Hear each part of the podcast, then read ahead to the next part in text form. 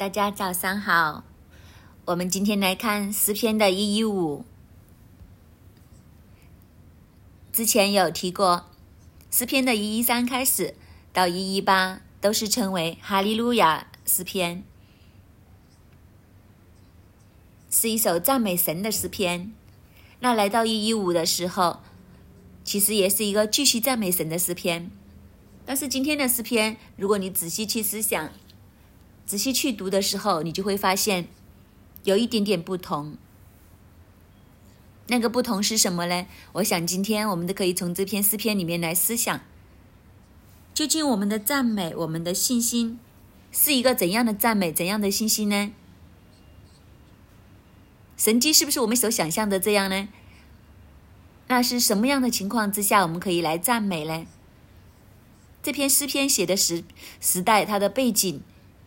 应该就是以色列人被掳回归，可能在他们站站在神面前重新与神立约，站在守门前呃复兴的这个立约，在这个背景里面，其实是怎样的呢？这个背景就是以色列人已经被掳了，被掳之后，神在他们被掳之后已经预言他们有回归的一天，七十年终于回归了。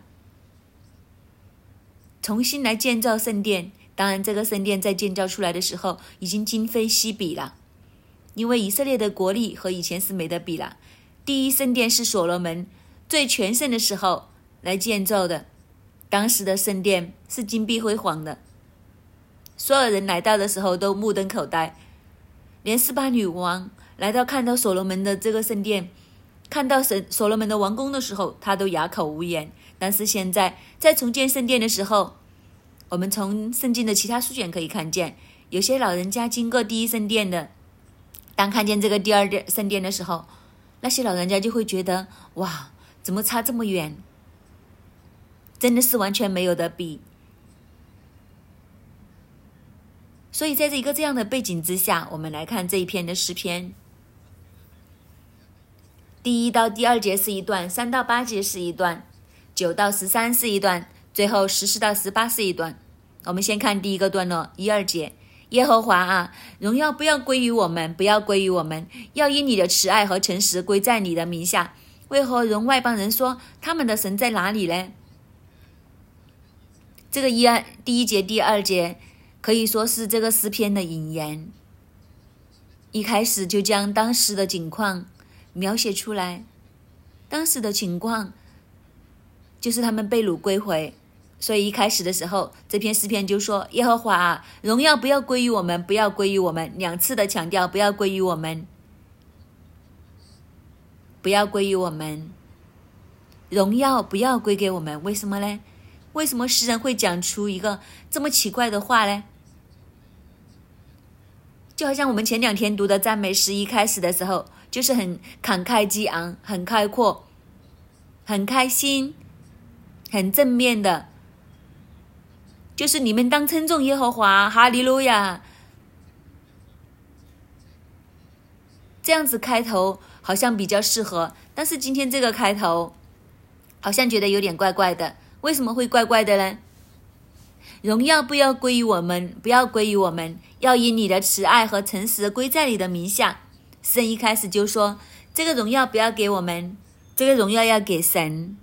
这个荣耀要给神，其实这是一个很大的提醒，也是一个很大信心的鼓舞。在这个时候，以色列人从被掳当中归回，其实就是一个白费道心的时候，是他们一个重新建造的时候。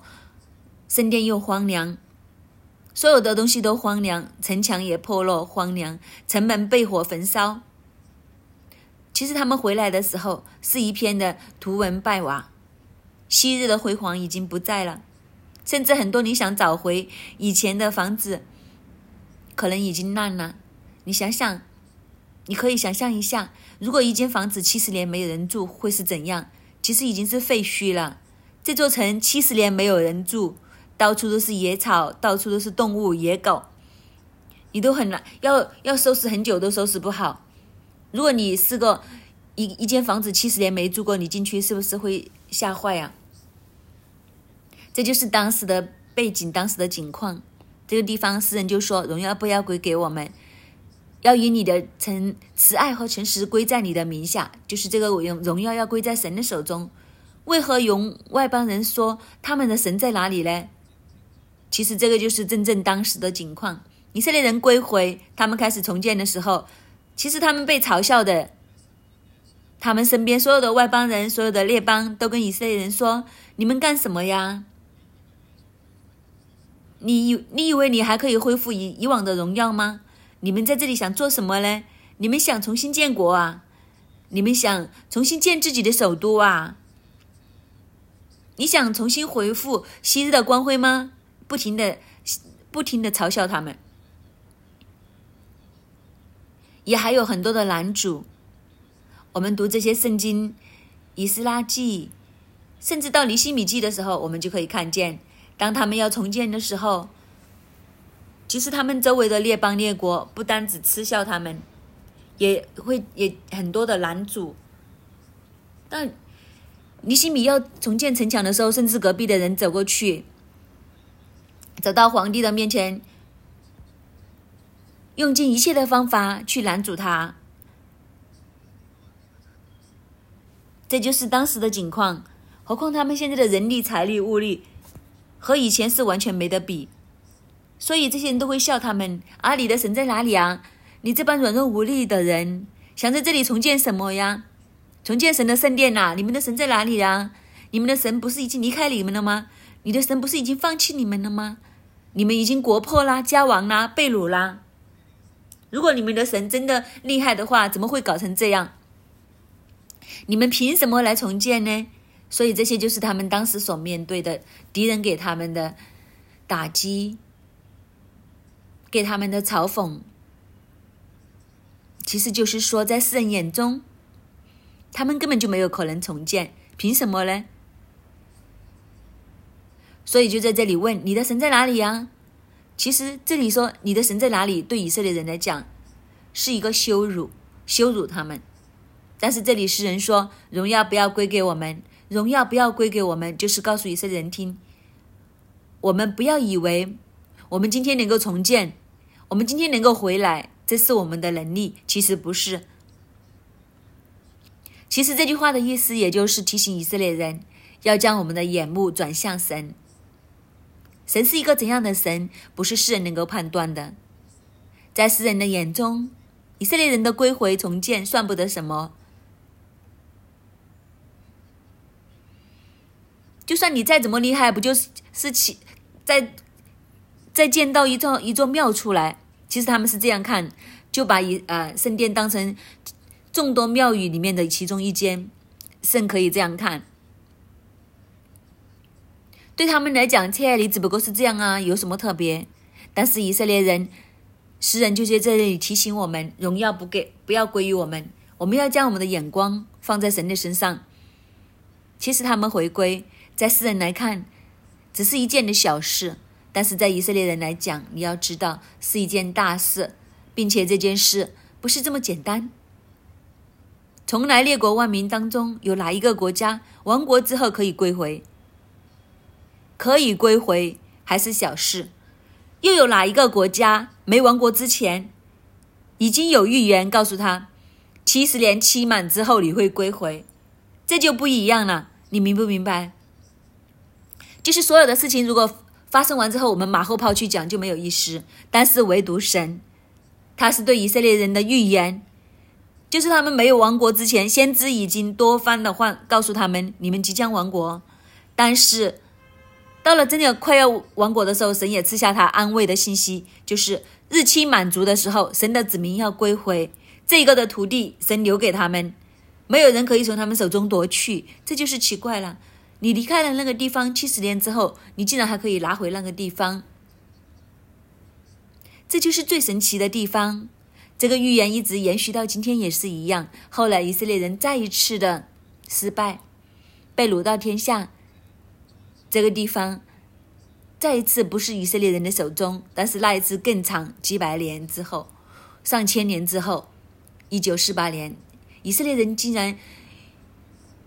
一夜复活复国，在世界上消失的一个文明，可以在一夜之间立国，可以有自己的国家，有自己的国民。所以，其实究竟是小事还是大事呢？其实是看这个人眼光怎么看。当然，诗人也可以看，切，以色列只不过是一个小小的国家，整个国家的人口和香港都差不多，有什么好了不起的？但是问题就是，他在一个这样的时间兴起，但是现在他的科技、经济都使人惊叹。现代的以色列从一九四八年立国到今天，它是全世界诺贝尔获奖最多的国家。西伯伦大大学是产生最多诺贝尔奖的科学家，这么短的时间，他们怎么可能做得到呢？到今天，很多的高科技公司都将他们的研发部门放在以色列，因为以色列人充满创意，充满知识，无人能及。所以这些东西，看你用什么角度来看。神在这里就提醒以色列人，不要将荣耀归给我们，我们不要将。这些荣耀放在自己的身上，其实是神。以色列人心里清楚，如果不是神的话，今天根本就不可能有归回这件事。如果不是神的话，圣殿是没有可能重建的。即使今天这个圣殿比起昔日今非昔比，但是问题就是，这一切都是神迹。哪怕是他们能够站在故土上砌起一块的砖，都是极大的神迹。这就是诗人所讲的：我们不要将荣耀归给我们，神你也不要将荣耀归给我们，要让诗人看见，这是你的作为，这不是人的作为，不是人手所能做得到的，完全是神的作为。所以以色列人不要抢夺神的荣耀，以色列人的眼目也要要反过来看。这章虽然很简单，但是它带出一个很特别的真理。就是一方面要让世人看见这是神的作为，另外一方面也要提醒自己，我们要谦卑下来，我们更加要认定这是神的作为。神是那个无可比拟的神，神你兴起，将荣耀归给你，是因为你有慈爱有诚实。这个慈爱、慈爱和诚实，这个慈爱，原文要翻译成。是一个直到永远的这种语态，是一个盟约的用词，好像一个盟约是永不改变。这是神，因为他是永不管改变的慈爱和信实，才会有这一切的发生。也因为这个不可改变的慈爱和不可永不可改变的诚实。因此，荣耀归于神。为什么是什么意思呢？以色列人呐，世人呐，你们要看见一件事情：神是永不改变的神，他的慈爱是永不改变。就是因为这一份的坚定和永不改变，所以一切的荣耀都归于神。其实那个意思是什么？就是人不断的失败，以色列人不断的失败，以色列人和神之间的谋略，以色列人单方面不断的毁约毁约，不断的。不断的达不到目标，达不到目标，但是为什么神这么荣耀呢？就是因为就算人不断的失败，不断的毁约，但是神的爱永远是不改变的。他单方面守约，永恒不变。只是这一件事，是不是已经足够让我们佩服？我们这样子来讲，用一个日常化的看法，两间公司签了合约，买方和卖方。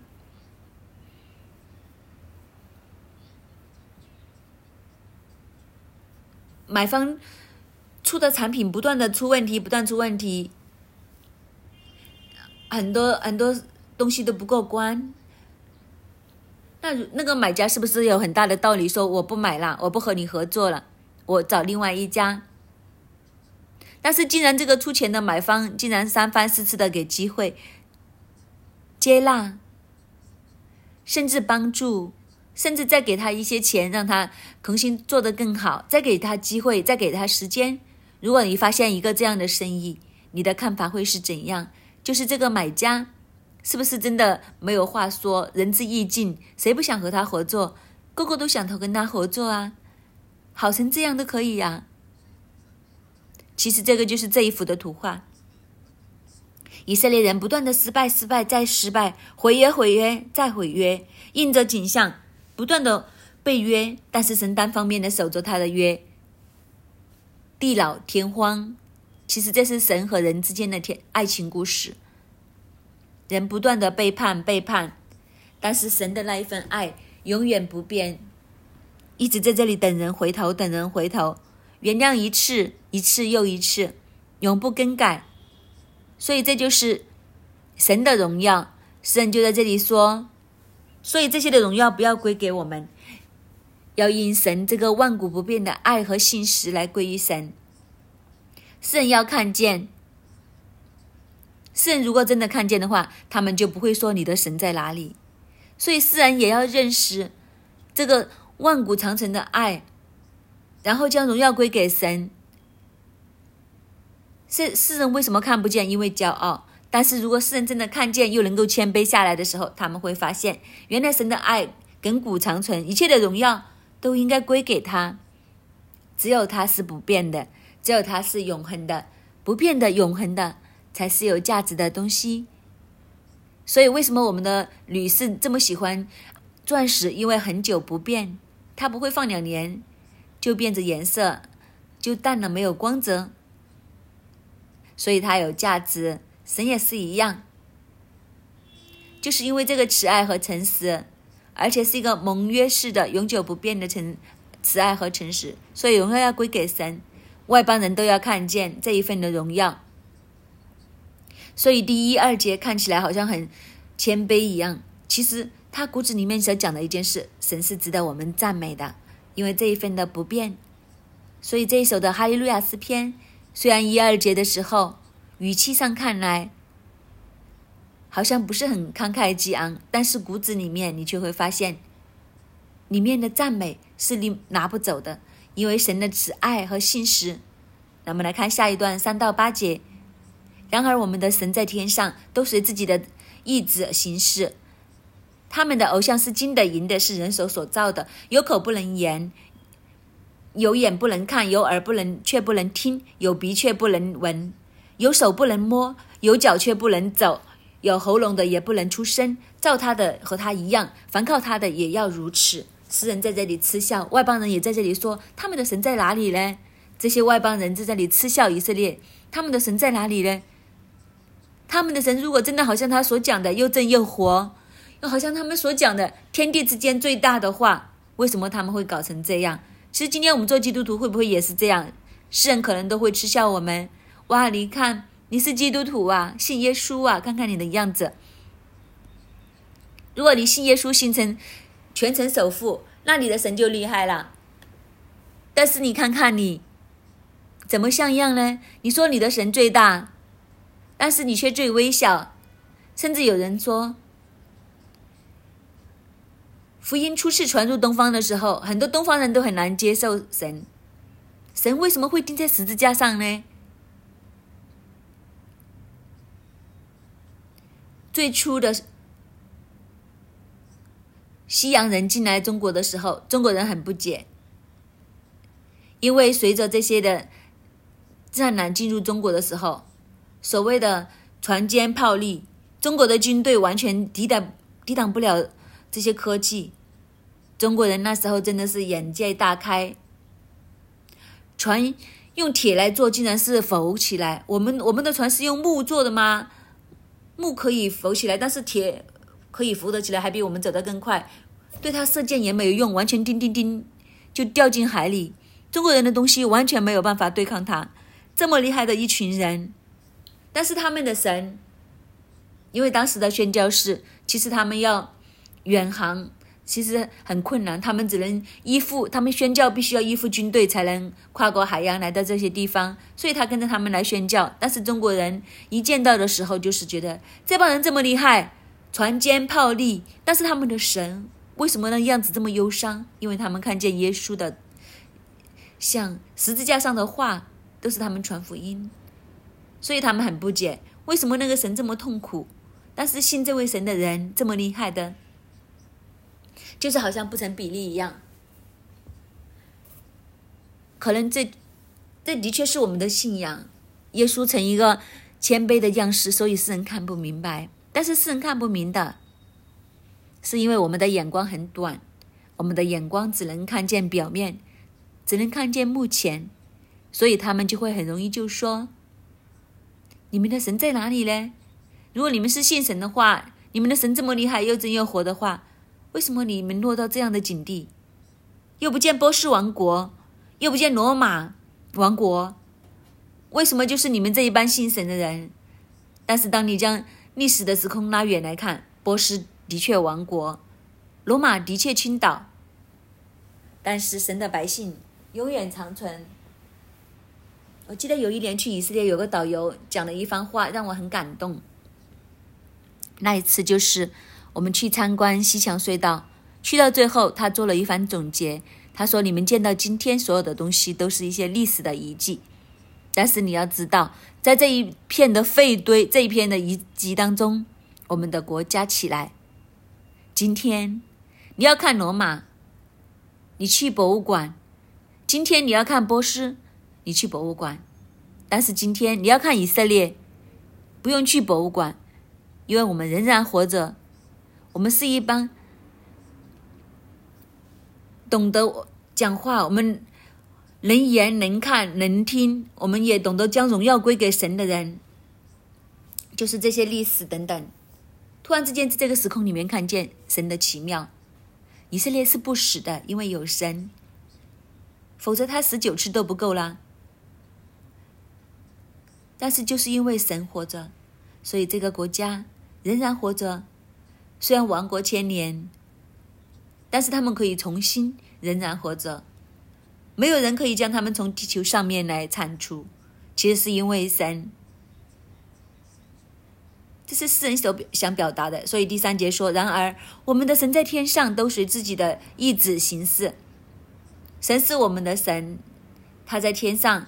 我们的神在天上的意思，表示他对地上高于天上高于地上，他是蛮有权柄能力，他不受地上的东西所限制，因为他是在天上，而且他也按自己的旨意来行事。”他有自己的心思，他有自己的意念，有自己的计划，甚至他所想所定的高过世人所想。所以神不是那个有信则有，不信则无的神，这跟偶像很不一样。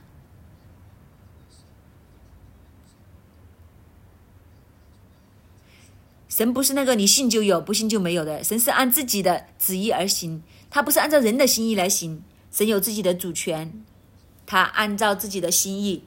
按照自己的喜好来行事，因为神是活着的，所以诗人就将偶像、将神和偶像来做一个对比。偶像是金的、银的，是人所所做的，有口不能言，有眼不能看，有耳不能听，有鼻不能闻，有手却不能摸，有脚也不能走，有喉咙也不能出声。所以这一切的偶像都是假的，没有功效的，没有能力的。讲也讲不到话，看也看不见，听也听不见，闻也闻不到，只不过是一一件东西，是人手所造的。到最后，造做他的都跟他一样，造他的也好，靠他的也好，最后都是下场都是和这些偶像一模一样。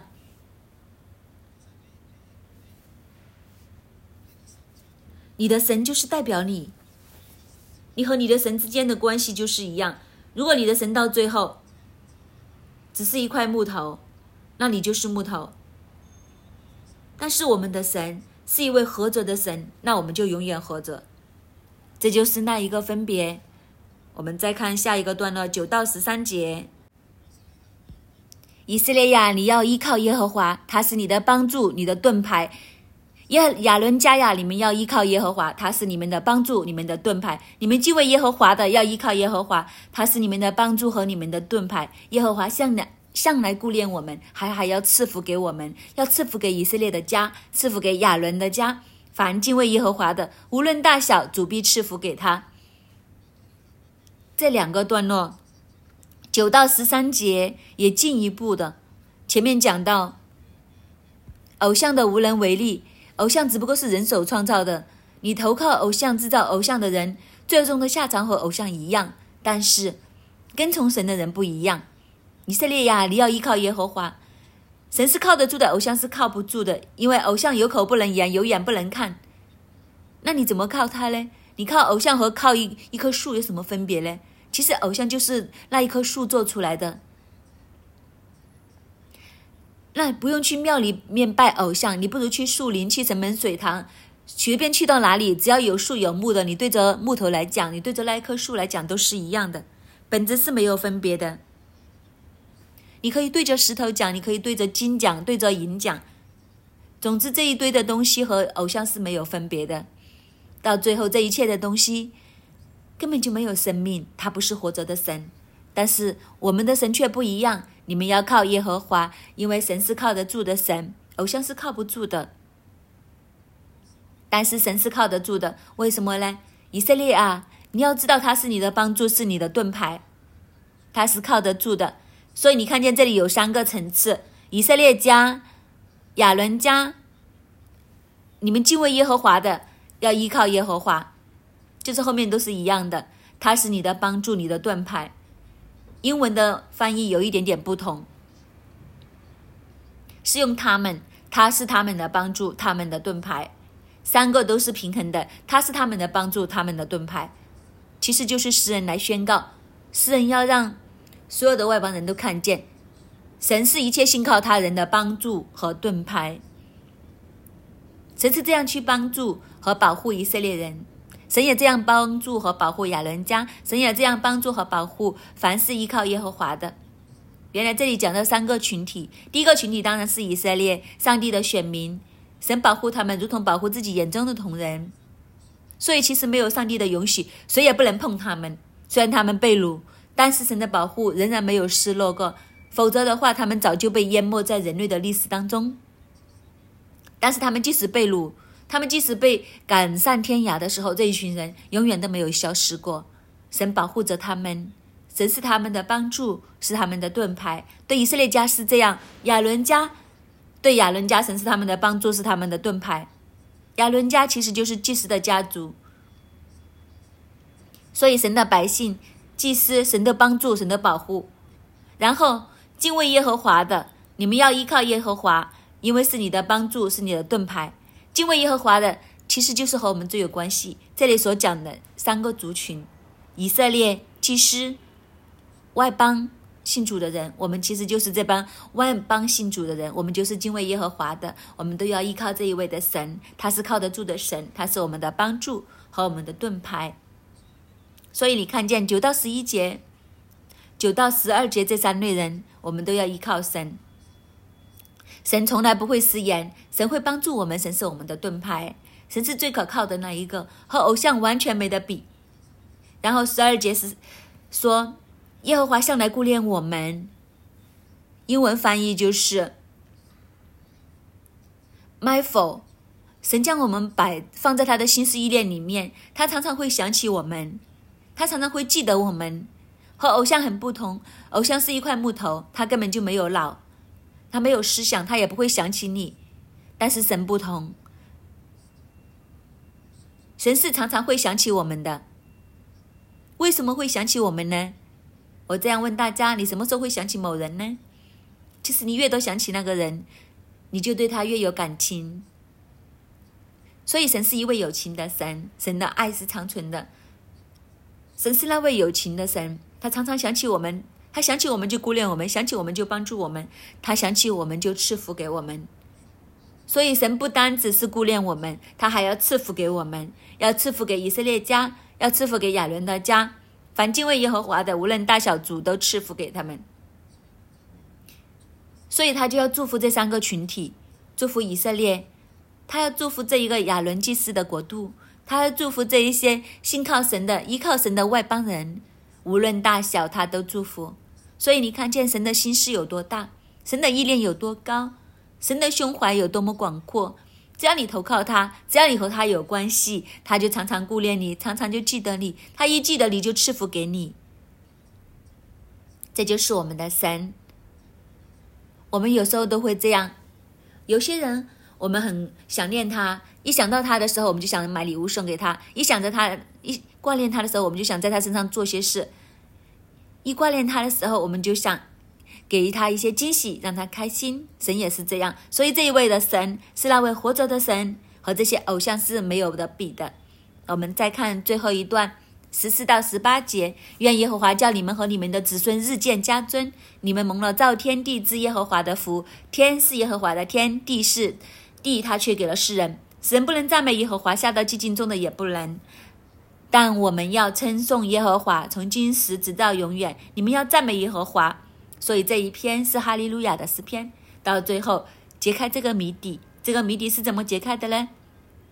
就是愿耶和华叫你们和你们的子孙日渐加增。你们蒙了造天地之耶和华的福。其实我们是蒙福的一群，世人看不明白。世人以为我们只不过是丧家之犬，被掳役等等，但是其实神一直的保护，神也一直在看顾。如果不是这位有情有义的神的话，我们早就已经什么都不是。我们之所以去到这样的境地，是因为人背离、人顽梗、人背弃了神，但是神从来没有改变过，所以只要我们回头。这一个的爱，这一个的保护，永远都在。其实我们日渐加增，就足以显出神的伟大、神的能力、神的超越万物、超越一切的偶像的能力。因为按道理来讲，以色列应该是日渐减少。被掳里面，其实以色列人真的很奇怪，他们下埃及的时候。后来埃及人就苦待他们，法老王就奴役他们，但是不知道为什么他越奴役他，他就越加增，加增到一个地步，其实到法老自己都害怕，有没有搞错？法老想着这样苦待他们，他们人数会越来越稀少，最后消失。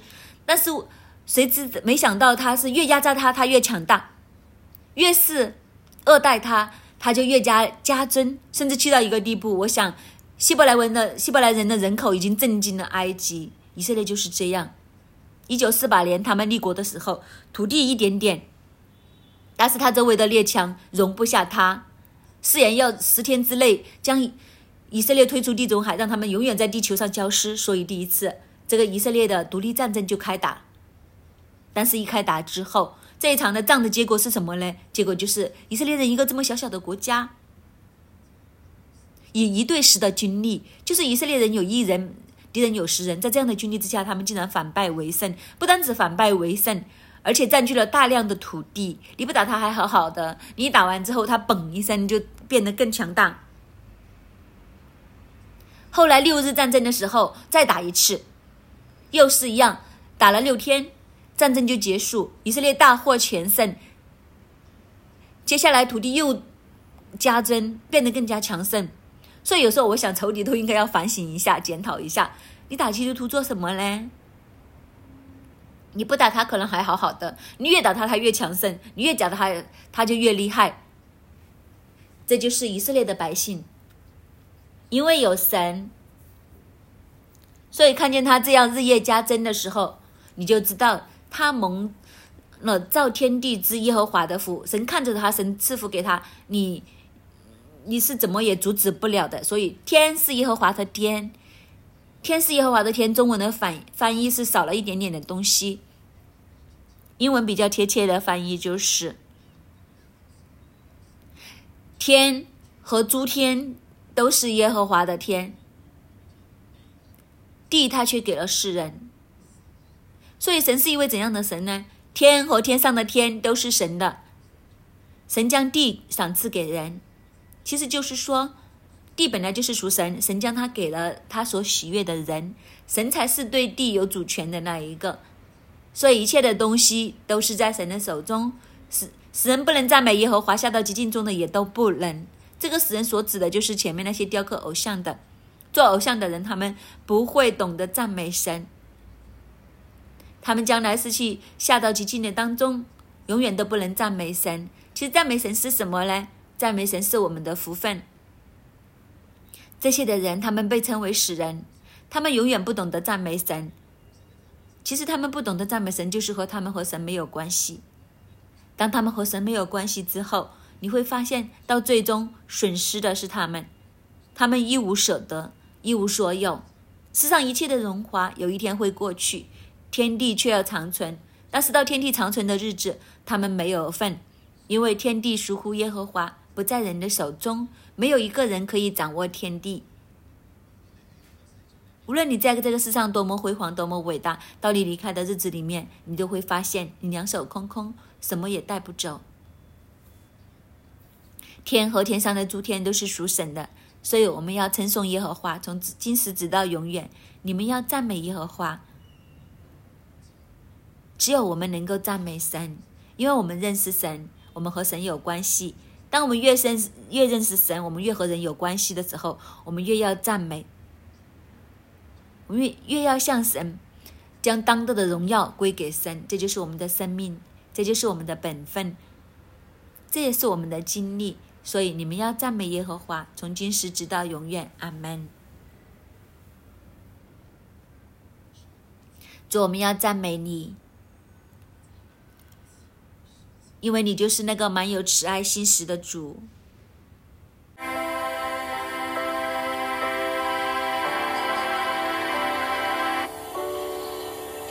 I love you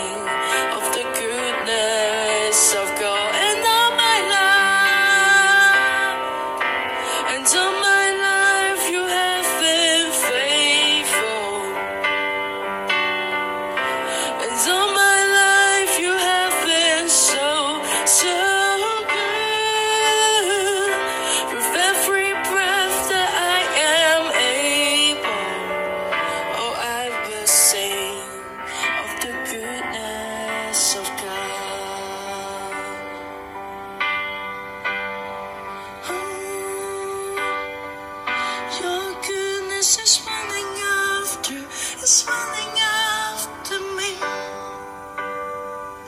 Your goodness is running after, is running after me.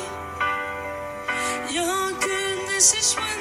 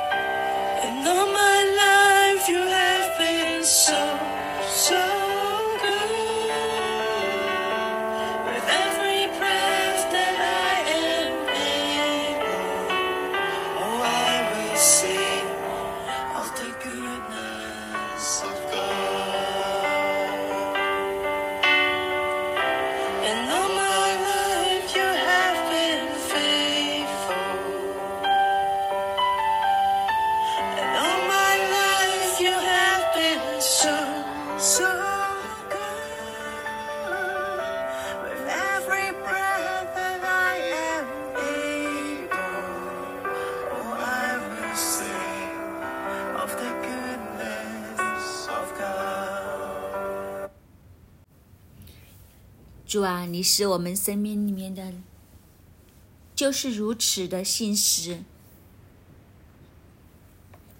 主啊，就是如此的爱我们每一个。主啊，愿我们在我们还有生命气息的时候，主啊，我们就要来颂赞你，我们就要来到去思想你在我们生命里面的大作为。弟兄姐妹，好不好？我们都可以安静的坐在我们的位置上，我们再一次透过诗篇一百一十五篇。我们更深的来赞美我们的神，更深的来颂赞我们的主。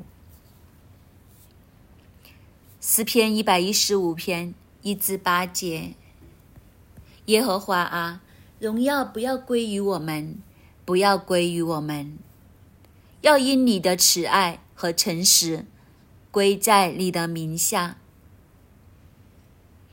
今天不适合我们分享，在这一段的里面，神的坚定、永不改变的爱，神那个坚定、永不改变的那一份的信实，和偶像非常的不同。神说，再次要提醒我们，不要将荣耀归给我们，要再一次将神的荣耀归给他，再一次的来称颂。神那一份永远坚定不改变的慈爱和信实，好不好？愿意我们这一刻，我们都来开声，为着神这一份爱与心思，我们来赞美我们的主。他是那个独行其事的神，他是那一个在天上随自己的意志行事的神。我们就在这一刻，在我们的位置上，在我们所在的地方，我们来赞美他，高举他。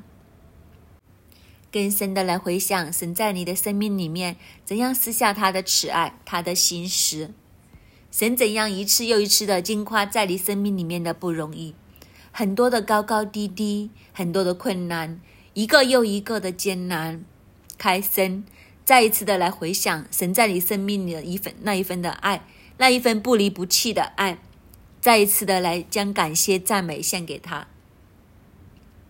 今天经文里面说。偶像无非是金的银的，是人手所做的。有口却不能言，有眼却不能看，有耳却不能听，有鼻却不能闻，有有口却不能，有手却不能摸，有脚却不能走，有喉咙也不能出声。造他的要和他一样，凡靠他的也是如此，好不好？这一刻，我们都来颂赞我们的神，因为我们这个神是一个有情的神，我们的神是一个能听的神，能看的神。能够行走在地上的神，能够做骑士的神，愿我们这一刻都来高举我们的主，再一次高举他。是的，主，你和偶像不一样，主啊，你是真真实实的，你是有生命的，主啊，你是有能力的。我们就来开声来赞美我们这一位神。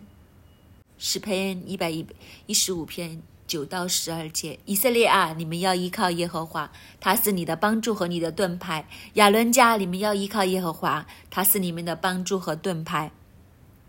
你们敬畏耶和华的，要依靠耶和华，他是你们的帮助和你们的盾牌。这一刻，我们将我们的手放在心上面，我们就来宣告这一位耶和华神，我们要来依靠他。我们宣告我们的心呐，我们的灵呐，今天我们要来专一、单一的来依靠我们的耶和华神，因为他就是我们的帮助，就是我们的盾牌。再一次来宣告这三节的经文，要成为我们生命活生生的，就在我们的里面。我们不是只是用口，我们用心，我们用那一份信心来相信神坚定在我们的帮助，是我们的帮助，是我们的盾牌，是我们唯一的依靠。开声宣告，认定我们这一位主是我们生命里面唯一所依靠的。十二节到十五节这里讲，耶和华向来眷顾我们，他还要赐福给我们，要赐福给以色列的家，赐福给亚伦的家。凡敬畏耶和华的，无论大小，主必赐福给他。愿耶和华叫你们和你们的子孙日渐加增，你们蒙了造天地之耶和华的福。在这里解决的经文里面。五次出现福字，神是一个愿意赐福的神，并且神说，当我们越艰难的时候，这一份的福会叫我们日渐加增的神，好不好？这一刻，我们就来抓紧这个神给我们的应许，我们再一次跟神说：是的，神，我是你所拣选的，我是投靠你的，我就要经历这一份的赐福，我就要经历这一份的日渐加增的，在我的生命里面，因为神。你是那个将我放在你身上的神，因为你就是那个随时眷顾我们的神。我们就来开声，也来呼求神。神啊，我们叫这一份的祝福，我相信这一份的祝福，我们就开声来宣告。神啊，愿你在我们困难的当中，要见到我的生命要日进加增，这一份的祝福在我们的生命里面，一起来开声，一起来祷告。十六到十八节，天是耶和华的天。地他却给了世人，使人不能赞美耶和华，下到极境中的也不能赞美。但我们要称颂耶和华，从今世直到永远。你们要赞美耶和华。今天牧师再一次提醒我们，让我们今天仍然能够赞美神是我们的福分。我们今天仍然有生命气息，有神给我们活在这个世上，都是神所赐福给我们的，好不好？我们最后都来赞美我们的主。用我们的声音，用我们的歌声，用我们的祷告来赞美我们的神，因为他配得我们的称颂，因为他是从今时直到永远的神，让我们最后一起站立起身，将赞美来归给我们的主，哈利路亚。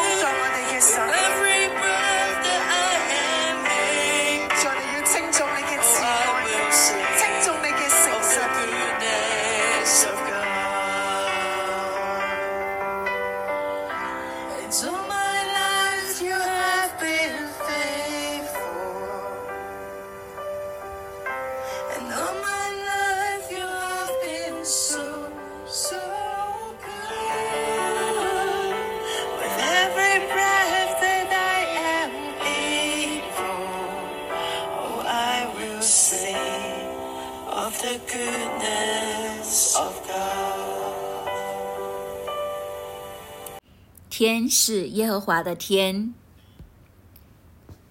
地他却给了世人，使人不能赞美耶和华，下到寂静中的也都不能。但我们要称颂耶和华，从今时直到永远。你们要赞美耶和华，你们要赞美耶和华，因为天是耶和华的天。